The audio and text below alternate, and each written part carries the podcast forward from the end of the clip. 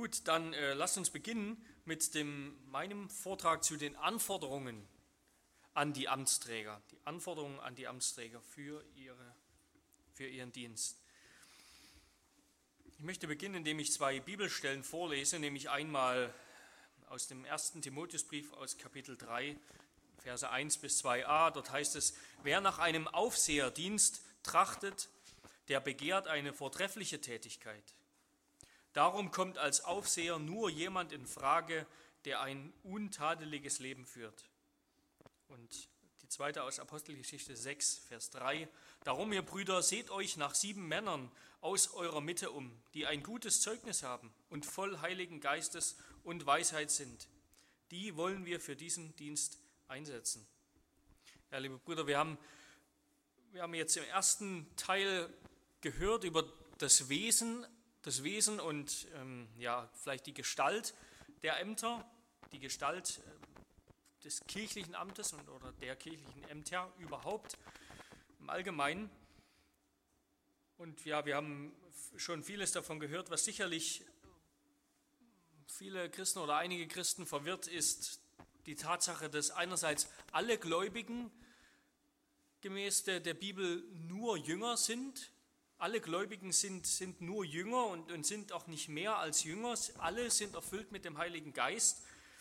Da gibt es keine qualitativen Unterschiede, was, was ihren Glauben, was, was ihre, was ihre Jesus-Nachfolge angeht. Da gibt es keine, keine besonderen Heiligen, da gibt es keinen Papst. Also einem römisch-katholischen Amtsverständnis erteilen wir von vornherein eine Absage.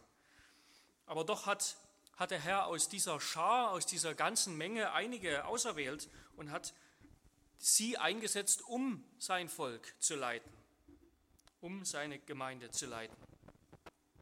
Einerseits werden die Gläubigen im Neuen Testament als, als und auch im Alten Testament bereits als ein Volk von Königen und Priestern bezeichnet, und zwar alle, und andererseits gibt es zugleich in der Gemeinde berufene Diener. Und ich möchte nochmal, und damit greife greif ich sicherlich vieles wieder auf, was heute früh gesagt wurde, aus dem zweiten helvetischen Bekenntnis zitieren, einem anderen reformierten Glaubensbekenntnis, das sich sehr gut zwischen diesen beiden Grenzen eigentlich positioniert. Dort heißt es in Artikel 18, um sich seine Kirche zu sammeln und zu gründen, sie zu leiten und zu erhalten, hat Gott immer Diener verwendet, bedient sich solcher auch heute noch. Gott hätte sich ja wohl aus eigener Macht unmittelbar eine Gemeinde schaffen können, aber er wollte lieber durch den Dienst von Menschen mit den Menschen verkehren. Deshalb sind die Diener nicht bloß als Diener, sondern als Gottesdiener zu betrachten, weil Gott durch sie das Heil der Menschen schafft. Wir werden deshalb davor gewarnt, nicht das, was zu unserer Bekehrung und Belehrung gehört, einer dunklen Kraft des Heiligen Geistes zuzuerkennen, so dass man das kirchliche Amt seines Inhaltes beraubt. Also wir bekennen, dass Gott in seiner Gemeinde Diener eingesetzt hat, also in seiner Gemeinde von, von Jüngern Jesu, Diener beruft und Diener befähigt zur Zurüstung der Heiligen, zur, für das Werk des Dienstes, für die Erbauung des Leibes Christi, wie es im Epheserbrief heißt. Und ähm, wenn es um die Anforderungen an die Amtsträger geht, dann wollen wir deshalb auch, wie ich das in der, in der Gliederung geschrieben habe, mit allgemeinen Amt, äh, mit allgemeinen Anforderungen beginnen, eben weil, und so verstehe ich das in einem doppelten Sinn, weil es eben Anforderungen an Amtsträger gibt, die nicht einfach total unterschieden sind von dem, was im Grunde Anforderungen an einen jeden Christen ist. Das, was, das, was an Amtsträger grundsätzlich gesagt wird, das, was die Diener der Gemeinde grundsätzlich sein sollen, wie sie sein sollen, das ist nichts Besonderes, das ist keine, keine Zusatz, Aufgabe, keine Zusatzlehre, sondern das ist grundlegende christliche, grundlegendes christliches Gebot für jeden Nachfolger. Das gilt für alle, für jeden Christen. Und zum anderen gibt es, sind diese Anforderungen nicht eben nur an ein bestimmtes Amt geknüpft, sondern sie gelten für, für alle diese drei Ämter, bilden für alle die Basis.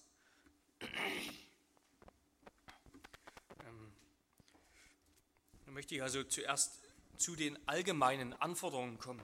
Ein Autor hat einmal über die Nachfolge Jesu geschrieben, Nachfolge ist in ihrem Innersten Gemeinschaft mit Jesus.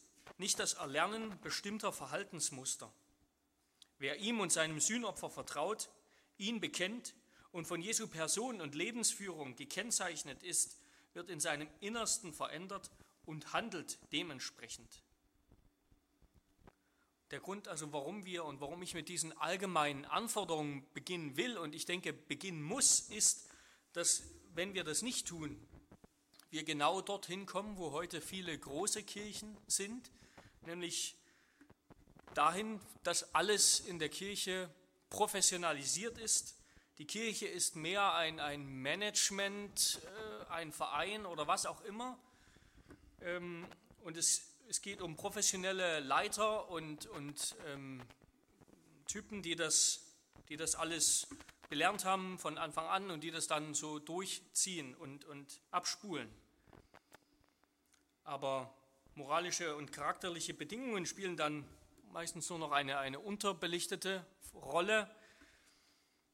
Und das ist nicht nur so auf der Ebene der Pastoren, wenn wir jetzt, wenn wir an die Landeskirchen denken oder so, sondern das, das ist auch so auf der Ebene der Ältesten, der Kirchenräte, wo es dann nur noch um irgendwelche eben angelernten Verhaltensmuster geht, irgendwelches Know-how, irgendwelche Fähigkeiten, die vielleicht gar nichts mit geistlichen Amt, äh, geistlicher Gemeindeleitung zu tun haben, sondern die ja eher in allen möglichen Bereichen eine Hilfe sein sollen, um die Kirche halt zu managen. Und, und genau darum ist es wichtig, dass wir mit diesen allgemeinen Anforderungen beginnen, eben weil wir keine professionelle Kirche und keine professionellen Amtsdiener sind, weder die Pastoren noch die anderen. Es gibt und das wird, denke ich, deutlich bei diesen Punkten, die ich hier aufgelistet habe. Es gibt kein und kann kein professionelles Gebet geben, kein professionelles Sündenbekenntnis, kein professionelles Gott anflehen. Es gibt keine professionelle Gottesfurcht, keine, keine erlernte Gottesfurcht, die man irgendwie studieren könnte. Genauso wenig gibt es einen, einen professionellen Dienst, professionelle Erniedrigung zum Dienen oder professionelles Vorbild.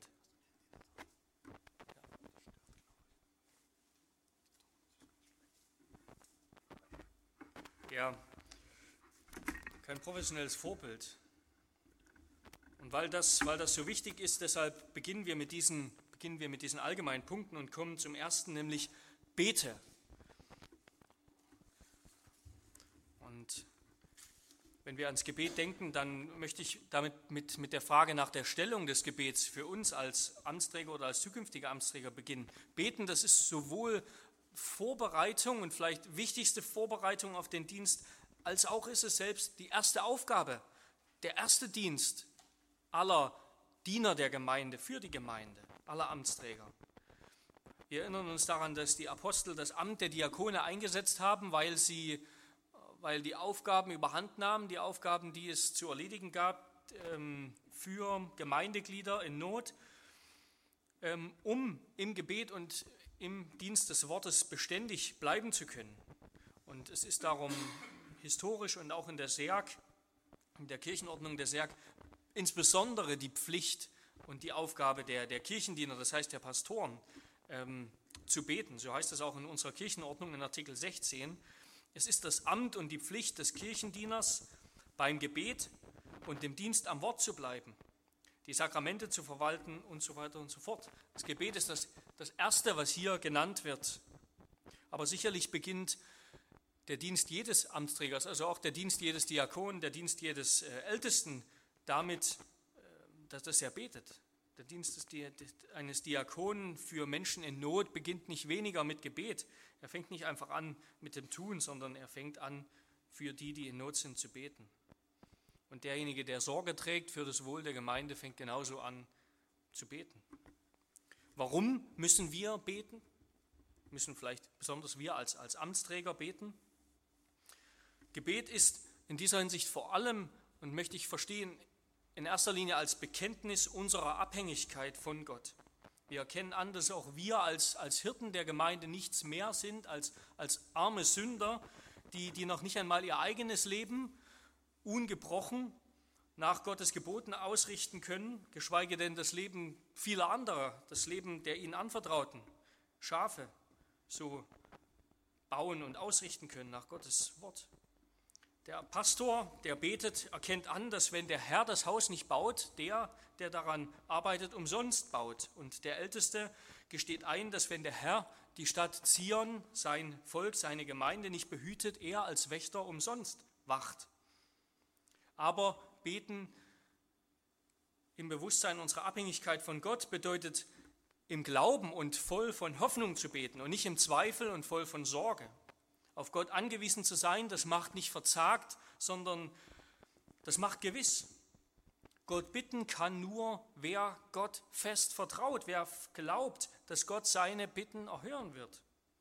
Das heißt im Hebräerbrief, ohne Glauben aber ist es unmöglich, ihm wohlzugefallen. Denn wer zu Gott kommt, muss glauben, dass er ist und dass er die belohnen wird, welche ihn suchen. Beten heißt also glauben. Glauben, dass Gott der erste Baumeister der Gemeinde ist. Wie müssen wir beten? Wie müssen wir als Amtsträger beten? Jemand hat einmal sehr gut gefragt, wieso eigentlich Gott unsere Gebete erhören sollte, wenn wir selbst nicht wirklich an ihrer Erfüllung interessiert sind. Ich, vielleicht kennt, kennt ihr das auch, ich kenne es zur Genüge.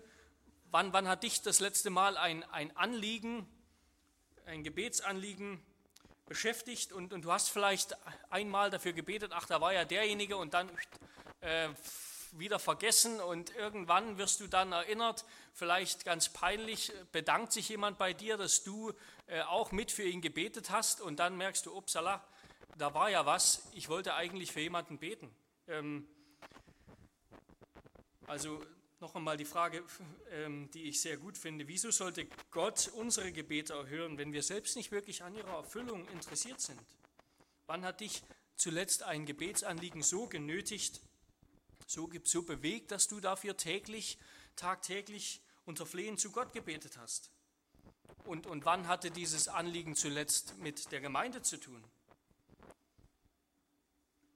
Wann haben wir zuletzt so anhaltend gebetet, wie Jesus im Beispiel im Gleichnis die Witwe zeigt, die Witwe, die tagtäglich zu diesem Richter gekommen ist und ihn mit ihren Bitten genervt hat, bis er ihr schlussendlich ähm, gegeben hat, was sie wollte? Oder, oder anders gefragt, wann war uns zuletzt die Erfüllung eines Anliegens so wichtig, so erdrückend, dass, dass wir Gott dafür ohne Unterlass und mit dem Bewusstsein der Dringlichkeit angerufen hätten. Also wenn wir beten, dann sollen wir mit diesem Bewusstsein der Dringlichkeit und anhaltend beten für die Gemeinde. Nicht aufhören, nichts vergessen, niemanden vergessen. Und zuletzt ähm, das Ziel der betenden Hirten ist eine Gemeinde von Betern, ist eine betende Gemeinde. Es geht nicht nur darum, dass, dass die Leiter der Gemeinde Beter sind und dass wir als Leiter der Gemeinde beten, sondern es geht darum, dass wir für eine betende Gemeinde beten. Also wir sollen darum bitten, dass Gott uns eine Gemeinde schenkt und unsere Gemeinde erbaut, dass sie für uns betet. Wie Paulus der Gemeinde in Ephesus geschrieben hat, dass sie zu jeder Zeit beten möge, betet mit allem Gebet und Flehen im Geist und wacht zu diesem Zweck in aller Ausdauer und Fürbitte für alle Heiligen, auch für mich, damit mir das Wort gegeben werde, so oft ich meinen Mund auftue, freimütig das Geheimnis des Evangeliums bekannt zu machen. Also lasst uns als Hirten der Gemeinde beten, dass wir eine Gemeinde von Betern bekommen. Und ich denke, man kann nur aufrufen und, und sich aufmachen, dass wir mit diesem Dienst noch heute beginnen diesen Dienst noch heute ausfüllen, damit uns noch heute darauf vorbereiten, indem wir so beten, indem wir das in unseren Familien etablieren, indem wir das unseren Gemeinden ans Herz legen. Damit komme ich zum Entschuldigung, damit komme ich zum zweiten Punkt, fürchte Gott. Paulus schreibt an Timotheus einmal in seinem ersten Brief, übe dich in der Gottesfurcht, in Kapitel 4, Vers 7. Und Gottesfurcht ist besonders, wenn wir auf die Pastoralbriefe schauen, quasi Paulus, pastoralen, äh, Paulus pastorale Kommentare an Timotheus und Titus.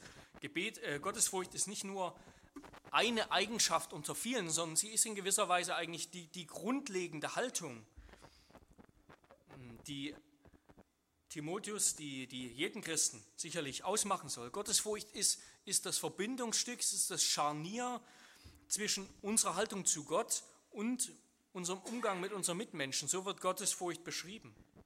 Und als solches spielt sie gerade in den Pastoralbriefen eine, eine große Rolle. Aber die Bedeutung der Gottesfurcht für die Hirten, die wird nicht erst im Neuen Testament hervorgehoben, sondern die wird schon im Alten Testament hervorgehoben. Mose schreibt, Mose schreibt über die, die eine wichtige, vielleicht die wichtigste Anforderung, sicherlich gab es auch viele andere, an einen zukünftigen König Israels in, ähm, im Buch Deuteronomium, Kapitel 17. Da heißt es, und wenn er, also der, der, der zukünftige König, wenn er den Königsthron bestiegen hat, soll er sich eine Abschrift dieses Gesetzes aus dem Buch, das sich unter der Aufsicht der levitischen Priester befindet, in ein Buch schreiben lassen. Dieses soll er immer bei sich haben und soll täglich darin lesen und solange er lebt, um den Herrn, seinen Gott, zu fürchten zu lernen und alle Vorschriften dieses Gesetzes und diese Verordnungen gewissenhaft zu beobachten damit er sich in seinem Herzen nicht über seine Volksgenossen erhebt und damit er von dem Gebot weder nach rechts noch nach links abweicht, auf dass er samt seinen Söhnen lange Tage in seiner Königsherrschaft inmitten Israels verbleibt. Ich möchte drei, drei Punkte hervorheben. Ein König Israels sollte jeden Tag im Gesetz Gottes studieren, forschen, lesen und, und äh, das Gesetz Gottes befragen um sich nicht gegen Gott zu erheben, um um Gott fürchten zu lernen und sich darum nicht gegen Gott zu erheben, um sich an Gottes Gebote zu halten und um sich nicht über seine Volksgenossen, sich nicht über sein Volk zu erheben. Also erstens, ein König soll, der König Israels sollte Gottes Wort täglich lesen und studieren, damit er sich nicht gegen Gott erhebt, damit er nicht auf die Idee kommt, er sei Gott, wie es viele Könige, wie wir es von vielen Königen gerade im Alten Testament und, und in der Antike lesen und wissen, die, die irgendwann auf die Idee kamen, sie seien göttlich. Ähm, und genauso sollen die Hirten der Gemeinde heute Gottes Wort lesen und studieren, damit sie lernen, Gott zu fürchten. Und Gott zu fürchten als ein Hirte und Amtsträger, das beginnt damit, fängt dort an, dass wir begreifen, dass wir verstehen, dass Gott allein der ist, der seine Kirche versammelt, schützt und erhält, wie wir es im Heidelberger Katechismus lesen. Was wir tun, das tun wir nicht nur in totaler Abhängigkeit von Gott, also unter Gebet, sondern das tun wir auch in Gehorsam. Das heißt in der Weise, wie Gott das von uns fordert. Und das heißt in Gottesfurcht. Tun es mit unserem Gewissen von Gott ja, gefangen genommen. Das Wachstum und das Wohlergehen der Gemeinde, das, das hängt nicht davon ab, das hängt nicht von unseren Handlungen ab, nicht von unseren Ideen, nicht von, von unserem Eifer, von unserem Schweiß, nicht von unserer Seelsorge, sondern wir beginnen damit, dass wir bekennen, Gott ist der Baumeister. Weder der ist etwas, schreibt Paulus, welcher pflanzt, noch der, welcher begießt, sondern Gott, der das Gedeihen gibt. Jeder gebe also Acht, wie er darauf baut und was er darauf baut. Gottesfurcht beginnt mit dem Bewusstsein, dass Gott der Herr seiner Kirche ist, der die Gemeinde baut und dem sie gehört. Ein König Israel sollte Gottes Wort täglich studieren und lesen, damit er sich an die Gebote Gottes hält und nach den Geboten Gottes lebt und keine eigenen Gebote aufstellt, die, die im Gegensatz zu diesen Geboten Gottes sind, keine neuen aufstellt. Und genauso sollen und müssen sich die Hirten der Gemeinde an Gottes Ordnung und Gottes Gebote halten. Ihre Aufgabe besteht darin, den ganzen Ratschluss Gottes treu zu verkündigen, auf der Seite der Pastoren, und auf diese treue Verkündigung des Ratschlusses Gottes zu achten, darüber zu wachen, auf der Seite der, der Ältesten. Kirchenrechtlich spricht man ähm, in der, in der ja, Kirchenrechtlich spricht man davon, der reformierten Kirche, dass der Kirchenrat nur eine ministeriale und deklarative Macht besitzt. Das heißt also, Kirchendiener haben keinerlei legislative, also keinerlei gesetzgebende Macht und Gewalt. Das ist allein das Recht Jesu, das Recht Christi. Alles andere führt nämlich, und das haben Reformierte immer wieder betont, alles andere führt zu einer Knechtung, Versklavung der Gewissen unter menschliche Gebote, menschliche Gesetze, menschliche Erfindungen. Es heißt in unserem niederländischen Glaubensbekenntnis in Artikel 32, dass die Führer sich doch sorgfältig hüten müssen, auf keine Weise von dem abzuweichen oder sich zu entfernen, was Christus selbst, unser einziger Lehrer, einmal festgesetzt hat. Deshalb verwerfen wir alle menschlichen Erfindungen und alle Gesetze, welche zur Verehrung Gottes eingeführt sind, dass durch sie die Gewissen auf irgendeine Weise gefesselt oder gebunden werden. Wir nehmen daher diejenigen allein an, welche geeignet sind, die Eintracht zu pflegen und zu nähren oder uns im Gehorsam gegen Gott zu erhalten. Ähnliche Aussagen finden wir auch im Westminster-Bekenntnis. Und Paulus warnt, Paulus warnt in seinen Briefen, vor allem auch in den Korintherbriefen, immer wieder die Korinther davor, mit ihrer törichten Weisheit und ihren, ihren eigenwilligen Ideen, ihrer zerstörerischen Parteilichkeit die Gemeinde zu zerstören. Er schreibt, wenn jemand den Tempel Gottes verderbt, den wird Gott verderben. Denn der Tempel Gottes ist heilig und der seid ihr. Niemand betrüge sich selbst. Wenn jemand unter euch sich für weise hält in dieser Weltzeit, so werde er töricht, damit er weise werde. Im Kontext geht es hier gerade darum, dass, was ich vorhin schon zitiert habe, dass das einzige Fundament Jesus Christus gelegt ist, in der Kirche gebaut ist und die Gemeinden, die Amtsträger, die Leiter auf dieses Fundament aufbauen. Und zwar in der Weise, wie Gott das selbst vorgesehen hat. Die Kirchendiener und die Ältesten besitzen, besitzen lediglich den Auftrag nach der Einsetzung Jesu, dass sie das ganze Wort verkündigen und diese Verkündigung bewahren. Sie, sie haben keine Aufgabe, etwas, sie haben nicht die Aufgabe, etwas hinzuzufügen oder etwas wegzulassen. Es ist ihnen verboten. Sie sollen also nach dem einmal, ein für allemal uns überlieferten Wort dienen in Treue und in Abhängigkeit vor Gott, in der Kraft des Geistes. Und das heißt, dass die Kirche nichts sprechen oder lehren oder verordnen darf, was nicht, wozu Christus sie nicht bereits ähm, ermächtigt hat in seinem Wort.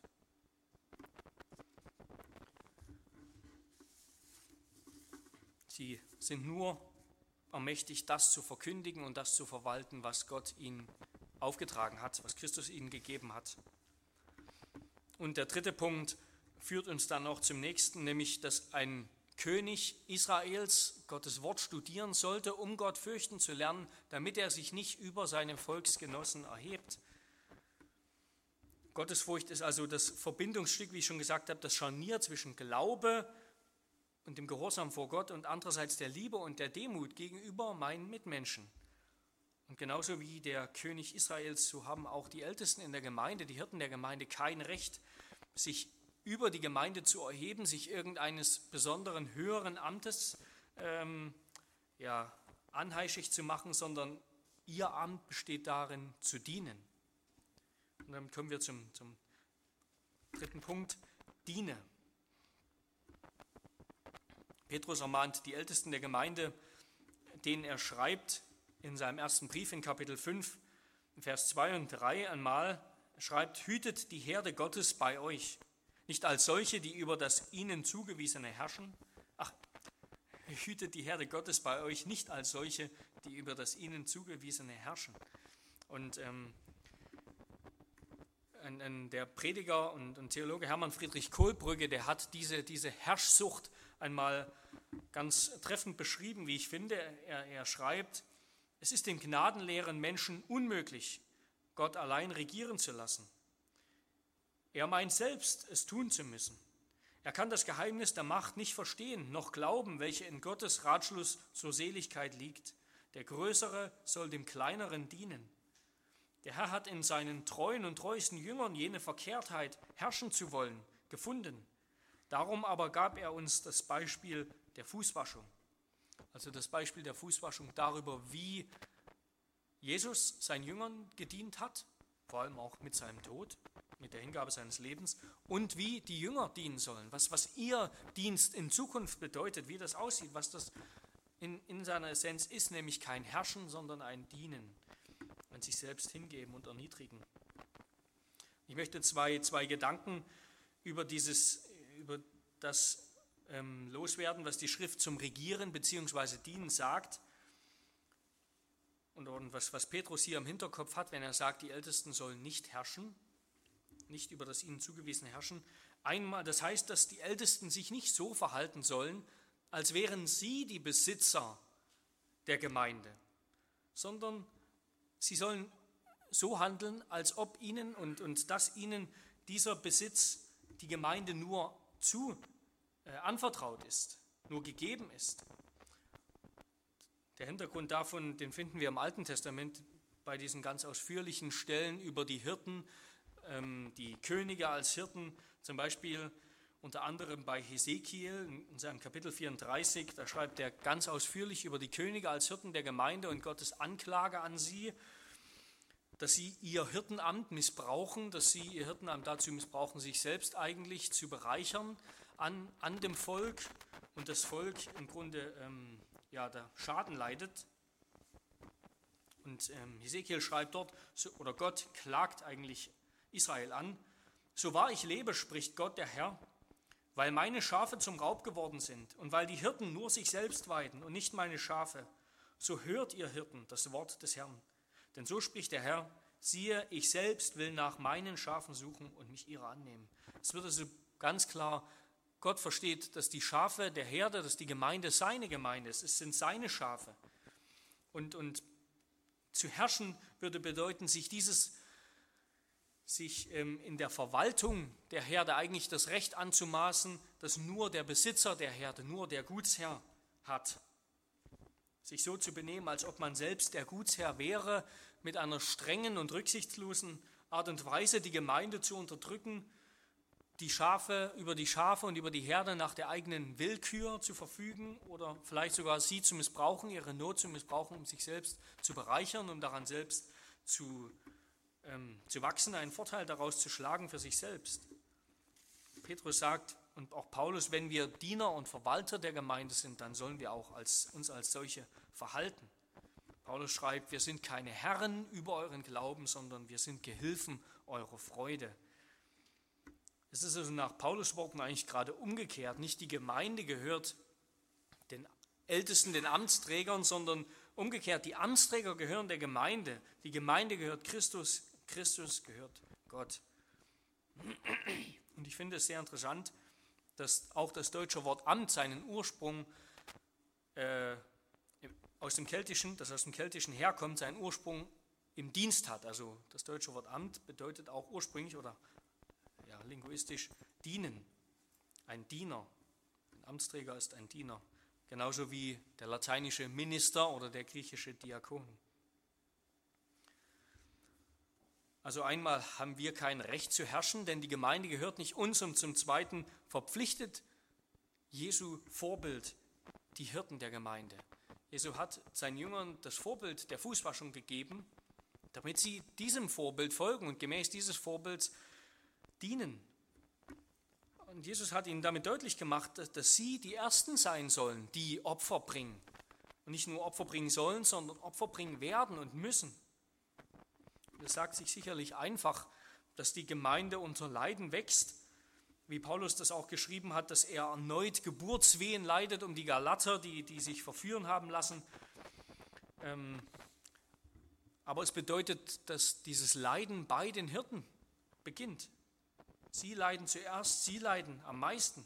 Genauso wie es Christus für seine Kirche tat und genauso wie es Christus von den Hirten erwartet ich gebe ganz offen zu, dass ich nur sehr wenig davon verstehe und weiß, was das eigentlich in der Praxis bedeutet. Aber auch das ist ein Grund zu beten, dass wir bereit sind zu leiden, bereit werden. Zuletzt, oder ja, unter dem ersten Punkt, sei tadellos. Der vollständige Satz von, von Petrus in diesem ersten äh, Brief, Kapitel 5, Vers 3, lautet, spielt euch nicht als Herren der Gemeinden auf, die Gott euch zugewiesen hat, sondern seid ein Vorbild für die Herde. Und Paulus schreibt, wer nach einem Aufseherdienst trachtet, der begehrt eine vortreffliche Tätigkeit. Darum kommt als Aufseher nur jemand in Frage, der ein untadeliges Leben führt.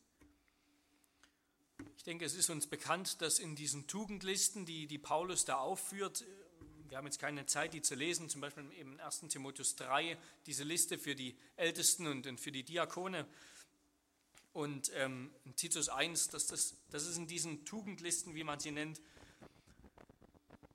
ähm, dass dort der Dienst und nicht eigentlich der Inhalt des Dienstes im Vordergrund steht. Die Fähigkeit zu lehren, die dort bei beiden genannt wird, bildet im Grunde in gewisser Weise eine Ausnahme. Im Blickfeld von Paulus sind hier vor allem, ist hier vor allem der Charakter und, und das Leben des Kandidaten, das, das Leben des, des Ältesten, des Kirchendieners und Diakons. Die, die Amtsträger dienen zuallererst durch ihr Vorbild. Und das, ist, und das ist unvermeidlich. Das ist also nicht nur ein Imperativ, ich denke nicht, sondern das ist auch ein, ein Indikativ, also das ist ein, ein Fakt, ähm, dass so wie die Ältesten sind, so wie sie leben, dass das auch auf die Gemeinde abfärbt und die Gemeinde genauso sich auch dahin entwickeln wird. Das ist im Grunde eine, eine Tatsache, eine, eine Hoffnung im guten Sinne, ja, eine Hoffnung, dass, dass die Gemeinde wächst mit ihren und, und nach ihren Amtsträgern, ihren, ihren Hirten folgt. Aber zugleich ist es vielleicht auch eine Befürchtung, dass sie das tut, wenn es nämlich keine guten Hirten sind. So heißt es auch in den, in den Richtlinien ähm, für Lizenziat und Ordination in der SERG, heißt es über, über dieses Vorbild, Fähige männliche Mitglieder der Gemeinden der SERG sollen ermutigt werden, sich zum Dienst am Wort Gottes ausbilden zu lassen. Nur Mitglieder einer SERG, die einen beispielhaften christlichen Wandel erkennen lassen, kommen für die Ausbildung in Frage. Hier wird auch deutlich, das ist, das ist die erste, das ist die erste, die erste Marke eigentlich, das ist ja, der erste Anspruch für eine Ausbildung überhaupt kommt nur jemand in Frage, der so einen beispielhaften christlichen Lebenswandel hat. Und wie so, ein, wie so ein beispielhafter Lebenswandel aussieht, das beschreibt Paulus in diesen Listen, 1 Timotheus 3, in Titus 1, sicherlich auch an vielen anderen Stellen. Und er schreibt dort, wenn einer untadelig ist, denn ein Aufseher muss untadelig sein, als ein Haushalter Gottes. Das leitende Prinzip von Paulus hier ist also die Tadellosigkeit, dass ihm kein Vorwurf gemacht werden kann. Entscheidend ist also nicht sein eigenes Urteil über sich selbst, sondern entscheidend ist das Urteil anderer über ihn. Es ist nicht seine, meine Einbildung, die wichtig ist, wer ich bin, sondern entscheidend ist, was die Gemeinde über dich urteilt und von dir hält, was andere von dir halten. Das Verhalten eines jeden und auch seine Selbstführung werden nach unseren Resultaten beurteilt und nicht nach unserer Einbildung. Und einer der wichtigsten Punkte ist dabei sicherlich das Urteil nicht nur der Gemeinde und der Außenstehenden, sagt Paulus, sondern Paulus betont immer wieder das Urteil der Familie. Das heißt, das Urteil deiner Frau, das Urteil deiner Kinder. Und zwar dieses, das ausgesprochene und auch das unausgesprochene Urteil der Familie. Also auch das vielleicht, was, was niemand kommuniziert, aber was jeder sieht ähm, Doug Wilson hat dann mal ganz äh, treffend, finde ich, von, von dem Geruch gesprochen. Der Geruch, der in, einem, der in einem Heim herrscht. Das heißt, wenn du wohin kommst, was ist, was ist dort für eine, was herrscht dort für eine, ich will nicht sagen für eine Stimmung, sondern, sondern was ist das für ein Zuhause? Was ist das für eine, für, für Menschen? Wie gehen die miteinander um? Was ist der Geruch, wenn du dahin kommst? Das ist mitentscheidend für, für das Urteil, das getroffen wird über einen Kandidaten oder einen Amtsträger.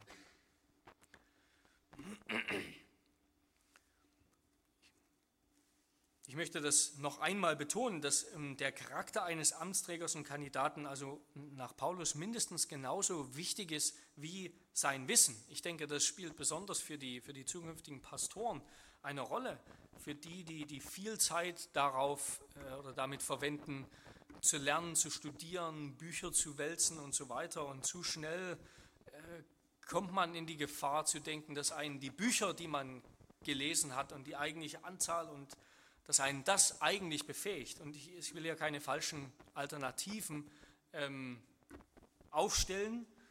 Es geht überhaupt nicht darum, dass das Wissen unwichtig wäre.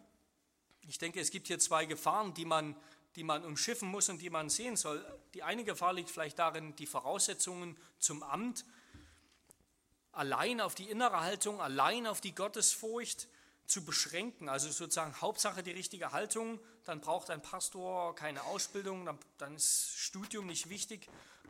Ich denke, ja, das, Sebastian hat es angesprochen, das, das wäre eine, eine hypergeistliche und eine das Erleben überbetonende Geringschätzung des Theologiestudiums und, und auch der Bedeutung, die die Lehre hat für die Gemeinde und für den Amtsträger.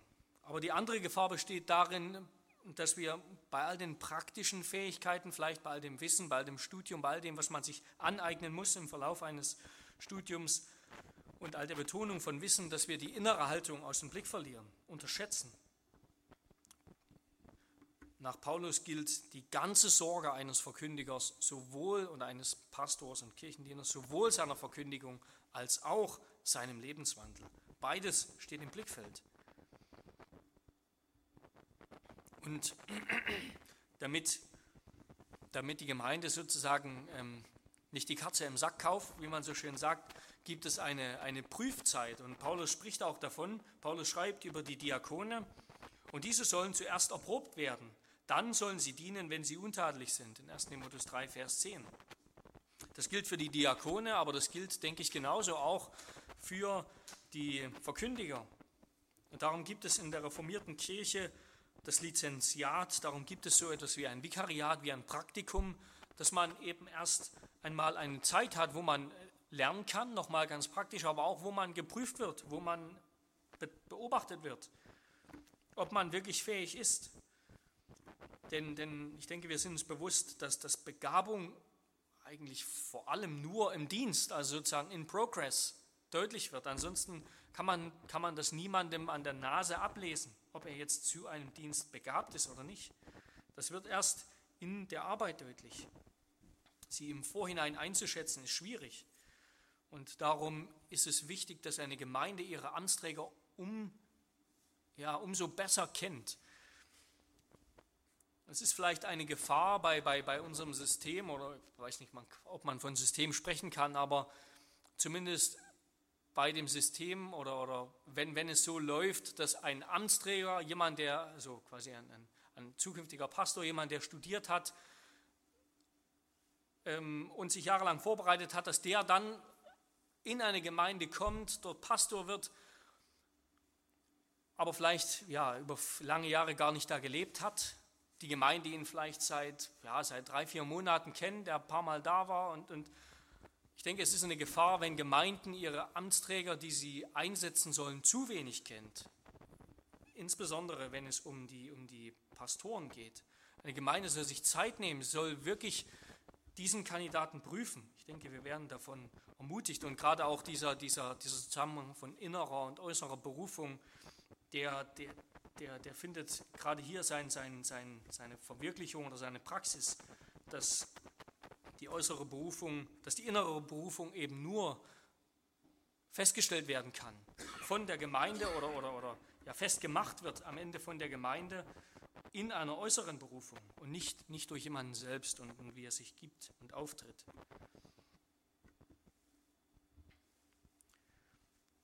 Und zuletzt, bevor ich dann zum nächsten Punkt komme, möchte ich aber noch, dass wir im Hinterkopf behalten, bei all dem, vielleicht auch bei all dem, was, was eigentlich da an, an Anforderungen an uns herantritt, wo wir bekennen müssen, wo, wo ich bekennen muss, ich bin der Erste, der, der das nicht erfüllt, ja, der, der unfähig ist, der nicht treu genug ist im Gebet, der, der in der Gottesfurcht noch viel zu wachsen hat, der in der Bereitschaft zum Dienst oftmals viel zu, viel zu kurz kommt, viel zu viel an sich selbst denkt und so weiter. Ich denke, bei all dem sollen wir im Hinterkopf behalten, wie was jemand einmal sehr treffend gesagt hat, die Kirche kann keine von Natur aus tadellosen Leiter haben.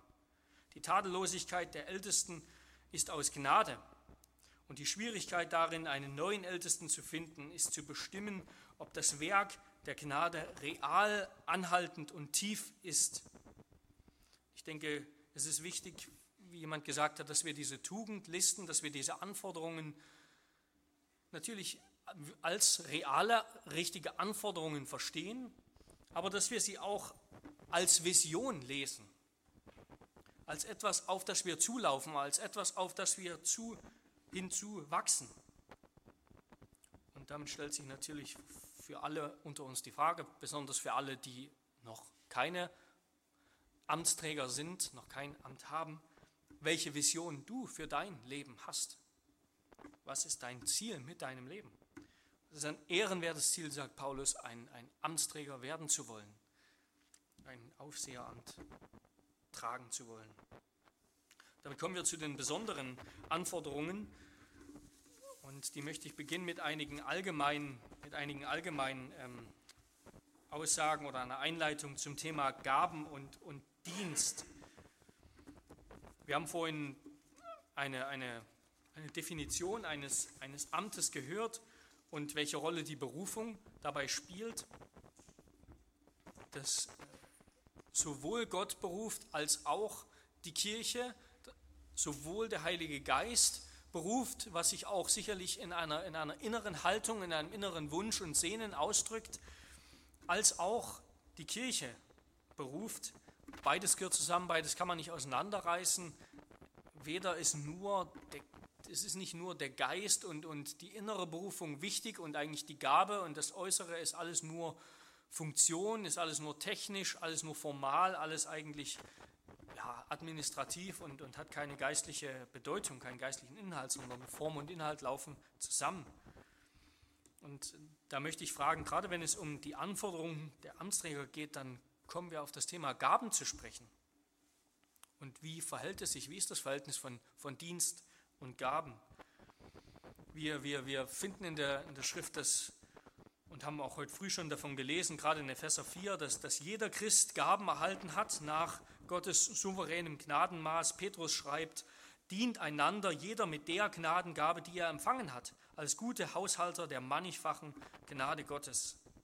Und wenn die Gläubigen diese, diese Gaben für, ihre entsprechenden, für ihren entsprechenden Auftrag gebrauchen, dann verheißt uns Gott, dass er jeden Mangel ausfüllen, ausfüllen will, dass er alle Gaben geben will, die nötig sind, die nötig sind, damit die Gemeinde bereit ist, wenn Jesus Christus wiederkommt, damit die Gemeinde fertig ist. Die Gaben sind in der Gemeinde einzelnen Gliedern gegeben, ja, sie sind jedem Christen gegeben, jeder Gläubige hat Gaben. Ähm, sie sind gegeben zur Erbauung des ganzen Leibes in der Liebe, indem die einzelnen Gläubigen, die einzelnen Glieder einander helfen, einander unterstützen und tragen nach dem Maß der Leistungsfähigkeit jedes Einzelnen. Das heißt natürlich auch, dass jeder verantwortlich ist für seine Gabe, seine Gabe entsprechend zu gebrauchen. Man spricht, wenn man jetzt von Gaben redet, im Neuen Testament von, von drei so expliziten Gabenlisten, die es da gibt. Gibt es eine in Römer 12, wo Paulus so eine, eine Reihe von Gaben und, und, und Aufträgen oder ähm, ja, Berufungen auflistet. Dann im 1. Korinther Kapitel 12 kann man sich einfach merken und in Epheser 4. Paulus schreibt in Römer 12, Verse 6 bis 8, wir haben aber verschiedene Gnadengaben gemäß der uns verliehenen Gnade. Wenn wir Weissagung haben, so sei sie in Übereinstimmung mit dem Glauben. Wenn wir einen Dienst haben, so geschehe er im Dienen. Wer lehrt, diene in der Lehre. Wer ermahnt, in der Ermahnung. Wer gibt, gebe in Einfalt. Wer vorsteht, tue es mit Eifer. Wer Barmherzigkeit übt, mit Freudigkeit.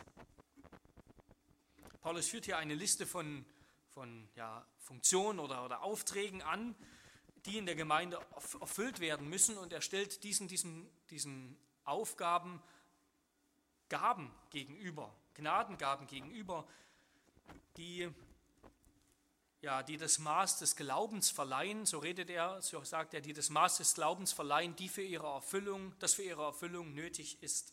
Zum Beispiel schreibt, schreibt Paulus, wenn wir einen Dienst haben, geschehe er im Dienen. Also die geistliche Aufgabe des, des Dienens, sagt Paulus, die soll ausgeführt werden in der geistlichen Gnadengabe des Dienstes. Oder wie, wie ähm, Hermann Ritterboss, äh, Neutestamentler, einmal gesagt hat, Charisma, also Gabe, bezeichnet das, was Christus durch seinen Geist in Unterschiedenheit und Freiheit der Gemeinde zuteil werden lässt. Und Diakonia, also Dienst, kennzeichnet die Weise, wie diese Gaben in der Gemeinde funktionieren.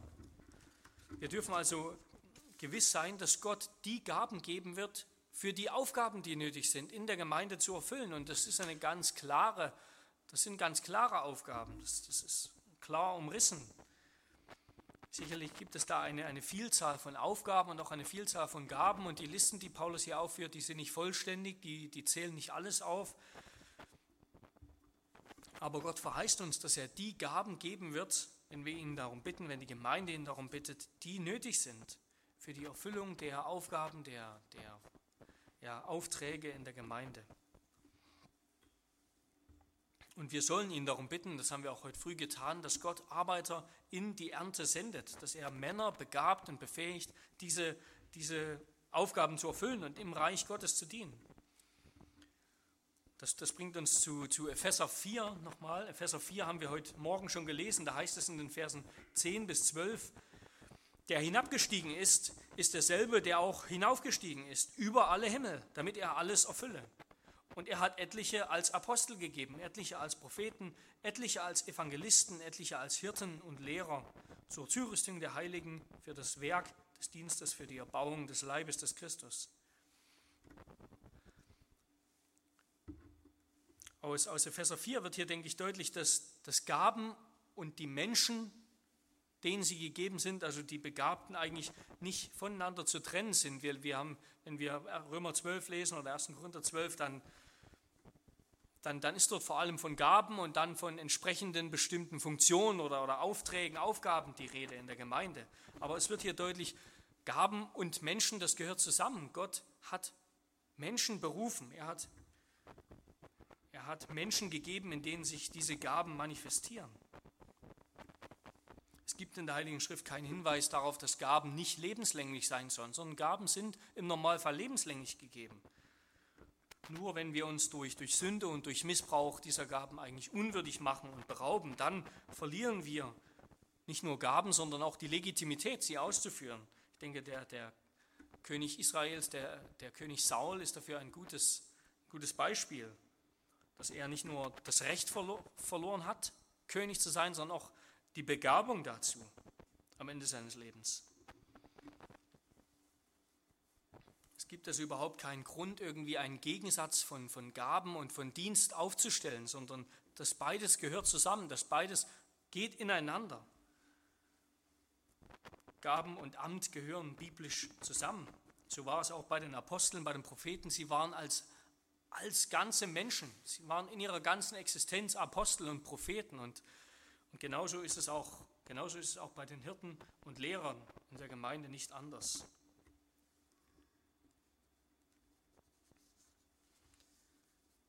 Paulus, Paulus spricht also davon, dass, dass Gott der Gemeinde Gaben gegeben hat, damit die Gemeinde sich untereinander wie ein Organismus im Grunde aufbaut und stärkt und, und dadurch wächst, besonders auch für die schwächeren Glieder sorgt, die schwächeren Glieder stärkt, damit der ganze Organismus der Gemeinde wächst. Und dafür hat Gott vor allem und in allererster Hinsicht die Gaben der Verkündigung gegeben, die Gaben des Wortes, wie wir in Epheser 4 lesen, was alles Gaben der Wortverkündigung sind, damit die Gemeinde weiß, in welche Richtung sie wachsen muss, damit die Gemeinde belehrt wird darüber, was das alles heißt, was, was Wachstum bedeutet, was Gemeinde ist, was Kirche ist, was, wie die Gaben richtig verstanden werden sollen. In dieser Hinsicht ist also das Amt der, das Amt der Wortverkündigung ein, ein, ein wichtiges, ein, ein entscheidendes.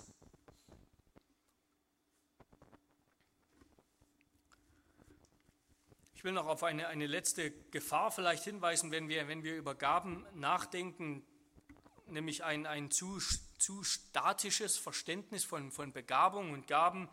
Ähm, einerseits wird natürlich Begabung von, von außen gemessen und nicht von mir selbst. Ich stelle das nicht selbst fest, sondern, sondern sie wird im Dienst erst sichtbar. Die anderen erkennen sie aber zugleich ist, ist das Haben oder Nicht-Haben von, von Gaben im Neuen Testament eigentlich keine, keine völlig unbeeinflussbare Sache, sondern, sondern wir, es gehören verschiedene Gabengruppen, verschiedene Gaben gehören zusammen. Und ich denke, wenn wir, wenn wir sehen, wie Paulus über die Ältesten, über die Leiter spricht, dann, dann sagt er, die Ältesten der Gemeinde, die sind wie Väter.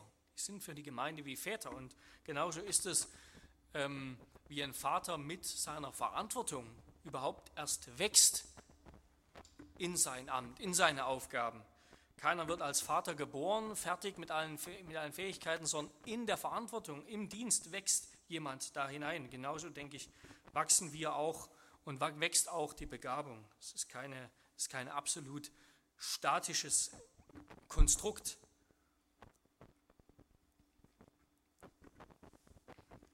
Aber nichtsdestotrotz ist, ist in der Schrift deutlich, dass, dass es dass bestimmte Gaben gibt, die bestimmte Personen haben und nicht, dass jeder einfach jede Gabe hat.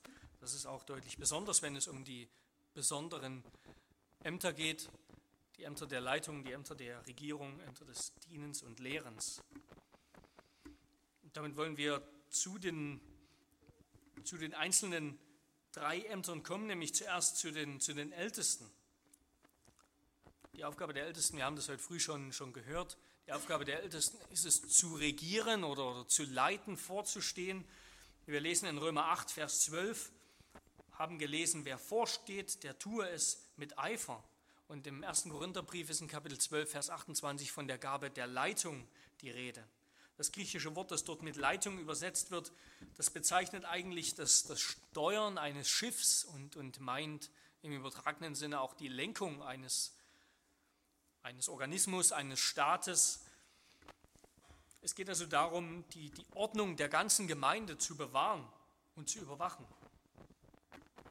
Es leuchtet mir ein, dass, dass diese Leitung genau das ist, was, was Paulus meint, wenn er an, an die Gemeinde in Thessalonich geschrieben hat. Wir bitten euch aber, ihr Brüder, dass ihr diejenigen anerkennt, die an euch arbeiten und euch im Herrn vorstehen und euch zurechtweisen, dass ihr sie umso mehr in Liebe achtet, achtet um ihres Werkes willen.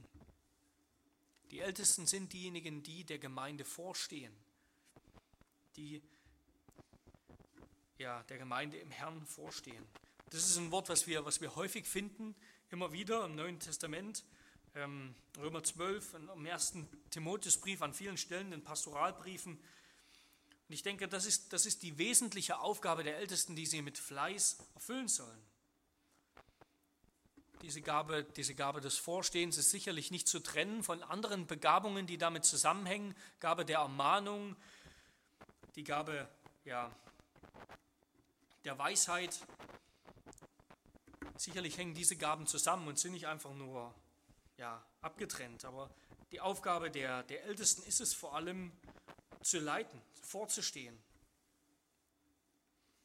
Und Paulus, Paulus ermahnt die Ältesten, Paulus sagt ihnen, dass sie, dass sie die Wächter der Gemeinde sind. Und zwar die Wächter der, der Lehre der Gemeinde, als auch die Wächter des Lebens der Gemeinde. Sie sollen darauf achten, dass der ganze Ratschluss Gottes treu verkündigt wird. Wenn es die Aufgabe der Kirchendiener ist, diesen Ratschluss treu zu verkündigen, ist es die Aufgabe der Ältesten, darauf zu achten, das zu überwachen. Und umso wichtiger ist es natürlich, dass das Älteste auch fähig sind und auch Lehre kennen. Das Lehre, dass, dass, dass sie die Bekenntnisse kennen, dass sie die Kirchenordnung kennen, dass sie die Schrift kennen, dass sie, dass sie wachsen auch im Studium, in, in der Erkenntnis, dass sie wirklich fähig sind, ihren Pastoren auch ein Gegenüber zu sein und nicht, und nicht völlig, ja, völlig planlos eigentlich quasi das ist ein Problem, wenn, wenn Älteste keinerlei Ahnung haben eigentlich von Lehre und, und im Grunde ihren, ihren Pastoren nicht beistehen können, indem sie eben ihre Verkündigung beurteilen und ihnen sagen, wie, wie ist das, was, was, was sagst du? Hier, ist das richtig, ist das falsch, ist das hilfreich für die Gemeinde, trifft das die Nöte der Gemeinde, trifft das die Sorgen der Gemeinde? Und so weiter. Älteste sollen, sollen fähig sein, auch in der Lehre sollen die Bekenntnisse kennen, sollen in Erkenntnis wachsen. Und natürlich sollen sie ihr Vorsteheramt nicht nur nicht als Regierung, nicht als Herrschen verstehen, wie wir das äh, schon gehört haben und ausgeführt haben, sondern sie sollen es als, als Fürsorge verstehen auch. Sie, sie sollen die Nöte der Gemeinde kennen. Sie sollen die Sorgen der Gemeinde kennen. Ihr Amt beginnt genauso mit dem Gebet, bevor sie zur Ermahnung kommen, bevor sie vielleicht zur Ermahnung von Mitgliedern kommen, die in Sünde gefallen sind oder wie auch immer. Paulus beschreibt, beschreibt sie deshalb auch mit dem Begriff der, der Väter.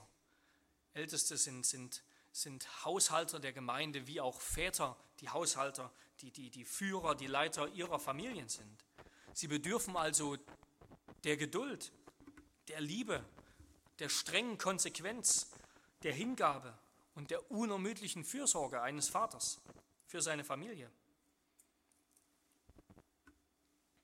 Und weil, weil ein Vater am besten weiß, was das bedeutet, ist es, ist es ohne Frage weise, dass das Älteste bereits Familienväter sind, das Älteste solche sind, wenn es auch, auch kein, kein, kein, absolutes, kein absolutes Hindernis ist. Es hat Paulus nicht gehindert, ein Ältester zu sein oder ein Apostel zu sein. Es hat Timotheus als, als jungen Mann, vielleicht als noch ehelosen Mann, das wissen wir nicht genau, nicht gehindert dieses Amt auszuführen. Aber nichtsdestotrotz ist es ein, ein, ein wichtige, etwas, ja, eine wichtige Fähigkeit ja, von Ältesten, dass sie wie Väter sein sollen für die Gemeinde.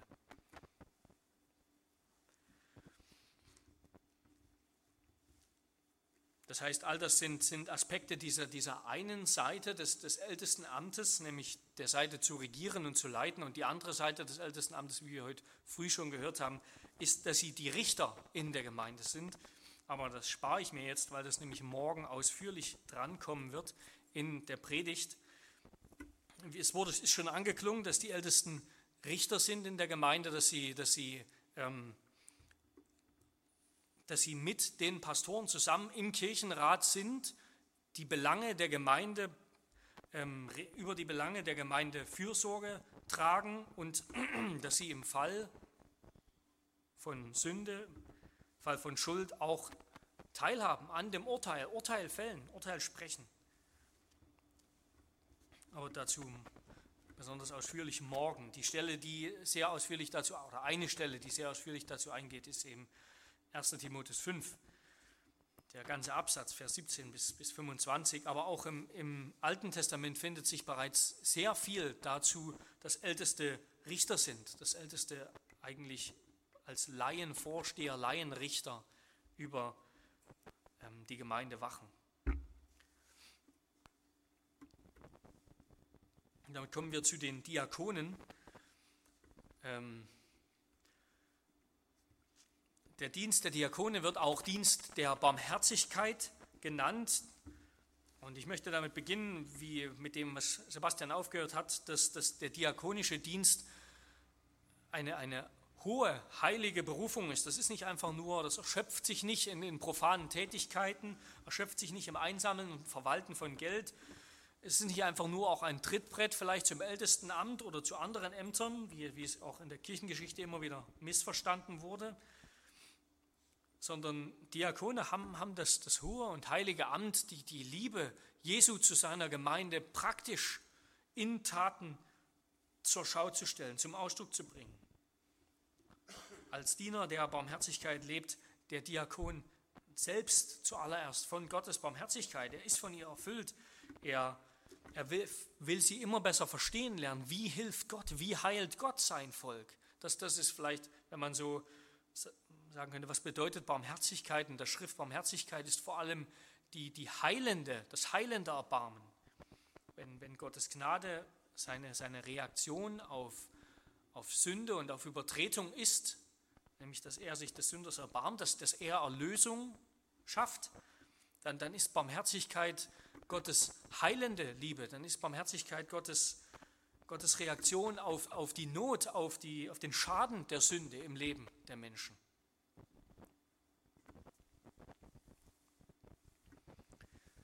Und genauso sollte ein Diakon immer mehr darin wachsen zu verstehen, wie heilt Gott, wie versorgt Gott die, die in Not sind? Wie zeigt Gott seine Barmherzigkeit?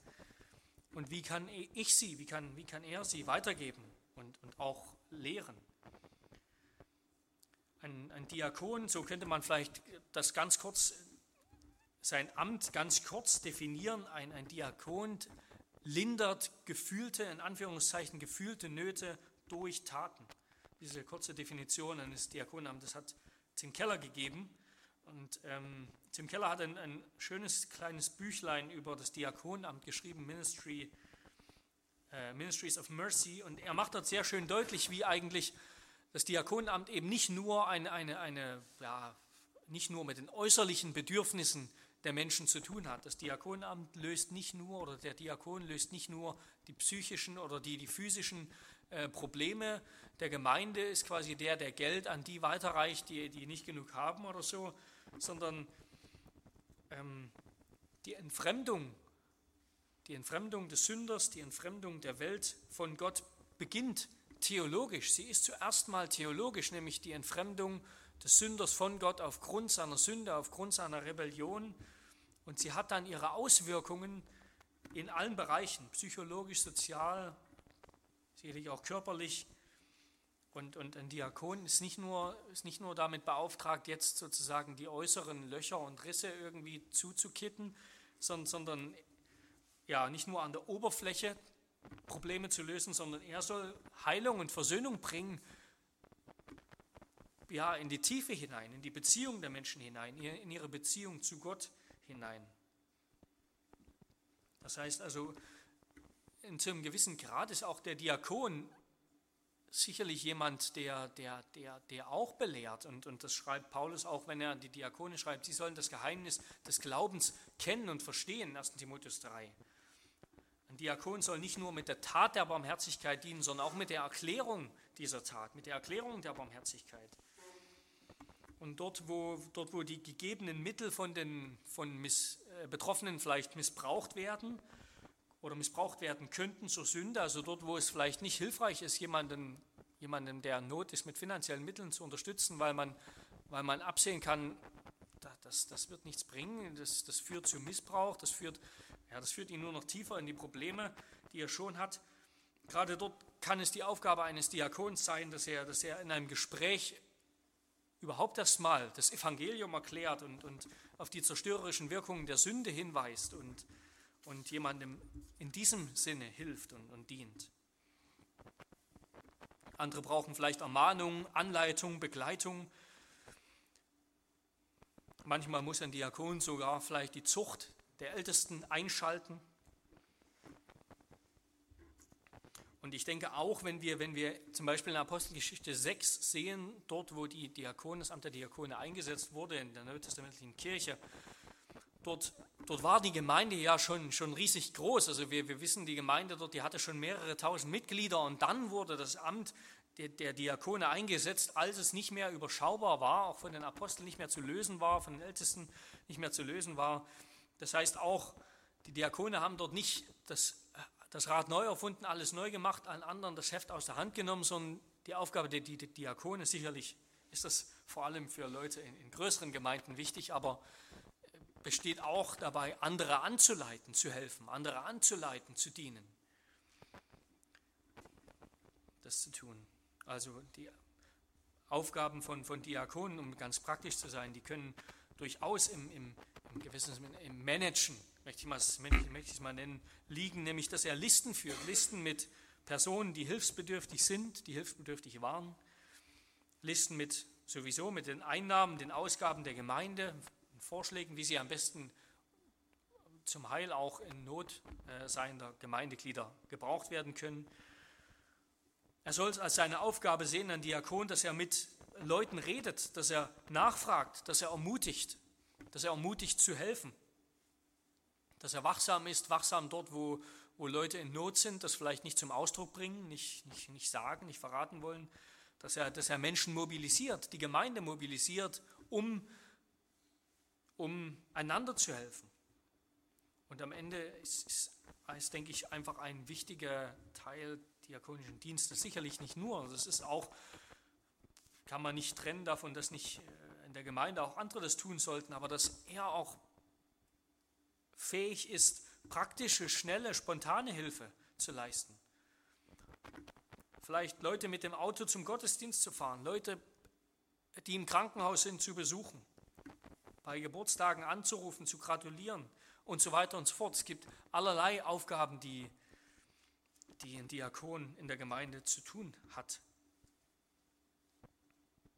Und ich denke, wenn wir das sehen, dann, dann erkennen wir, dass es kein bisschen weniger wert, äh, weniger wertvoll als der Dienst der Ältesten und der Kirchendiener. Wenn, wenn Jesus selber sagt, er ist gekommen, um zu dienen und er hat gedient und sein Dienst bestand vor allem darin, dass er sein Leben hingegeben hat. Insofern sind die Diakone dort, zeigen sie diesen Dienst, machen sie diesen Dienst Jesu praktisch, stellen sie ihn vor Augen mit ihrem Dienst, mit ihrem Leben. Ich denke, Viele Älteste und Kirchendiener wären vielleicht bessere Älteste und Kirchendiener, wenn sie wenigstens halbwegs gute Diakone wären oder zumindest einige dieser Gaben auch besäßen oder Aufgaben tun würden. Zuletzt komme ich noch ganz kurz ähm, zum Amt der Pastoren. Das Amt der Pastoren ist vielleicht das, hat Sebastian schon gesagt, in dem sich die meisten dieser Bereiche ähm, sich vereinen, dass die meisten dieser Aufgabenbereiche auch bei, bei sich vereint. Ähm, der, der Pastor, der ist ein Leiter und ein Herold in der Gestalt eines Dieners. Er ist es, der auch die Ältesten belehren soll, der auch die Diakone belehrt und, und, ähm, und führt. Und ich denke, seine To-Do-Liste ist sicherlich ähm, die längste. Dafür ist er auch von der Gemeinde besonders berufen, dafür wird er von der Gemeinde unterstützt, getragen. Ein Pastor hat die, die Aufgabe zu, die, äh, zu, zu gebieten und zu lehren, schreibt Paulus an Timotheus. Er soll voller Freimut auftreten, das Wort Gottes verkündigen. Er soll es verkündigen wie, wie die Engel in aller Klarheit. Er, er bringt nicht nur göttliche Informationen, sondern er bringt immer auch einen, einen göttlichen Appell ein Pastor ist, ist, soll auftreten wie ein Prophet in der Gemeinde, der, der manchmal auch gegen die Gemeinde das Wort Gottes sagt und die Wahrheit Gottes ausspricht. Und umso wichtiger ist es, wie wir heute früh gehört haben, dass die Berufung eben nicht von der Gemeinde abhängt, dass man nicht nur sich versteht als jemand, den die Gemeinde eingesetzt hat und jetzt darf ich sozusagen möglichst nichts sagen, was der Gemeinde oder was irgendwelchen Leuten nicht in den Kram passt, weil ich sonst mein, mein Amt los bin. Nein, sondern es wird deutlich, das Amt ist von Gott. Es ist ein, ein Diener Gottes, ein Repräsentant Jesu Christi. Und als solcher soll er mutig und, und freimütig auftreten und, und lehren und verkündigen. Er soll lehren, das heißt, er soll die Gemeinde auch belehren über die Wahrheit, über, über das ganze System, den ganzen Ratschluss biblischer Lehre. Es ist seine Aufgabe, die, die Sakramente zu verwalten, ähm, es gehört in seinen Bereich, dass er, es gehört in den Bereich des Wortdieners, dass er die Sakramente verwaltet, die Sakramente als, als das sichtbare Wort, als im Grunde auch die Botschaft des Evangeliums auf, auf andere Weise. Und, und zu all dem soll ein, ein Pastor ausgebildet sein, zu all dem soll er ja, ausgebildet sein, studiert haben sich in besonderer Weise vorbereitet haben für diesen Dienst. Aber die Aufgabe eines Pastoren ist auf der anderen Seite auch das Leiten. Es ist auch das zusammen mit den Ältesten der Gemeinde zu leiten und zu führen, auf die Gemeinde Acht zu haben. All das, er ist nicht nur ein Lehrer, sondern er ist auch ein Hirte. Und ich möchte meinen, möchte meinen Vortrag abschließen mit einem Zitat von Paulus ähm, aus dem 1. Timotheusbrief, Kapitel 4, zu einer, einer Auftragsbeschreibung an Timotheus über für seinen Dienst, für seinen Dienst als ein Diener der Gemeinde, die, denke ich, sehr viel, sehr viel umfasst. Dies sollst du gebieten und lehren. Niemand verachte dich wegen deiner Jugend, sondern sei den Gläubigen ein Vorbild im Wort, im Wandel, in der Liebe, im Geist, im Glauben, in der Keuschheit. Bis ich komme, sei bedacht auf das Vorlesen, das Ermahnen und das Lehren. Vernachlässige nicht die Gnadengaben in dir, die dir verliehen wurde durch Weissagung und der Handauflegung der Ältestenschaft. Dies soll deine Sorge sein, darin sollst du leben, damit deine Fortschritte in allen Dingen offenbar seien. Habe Acht auf dich selbst und auf die Lehre. Bleibe beständig dabei, denn wenn du dies tust, wirst du sowohl dich selbst retten als auch die, welche auf dich hören. Amen.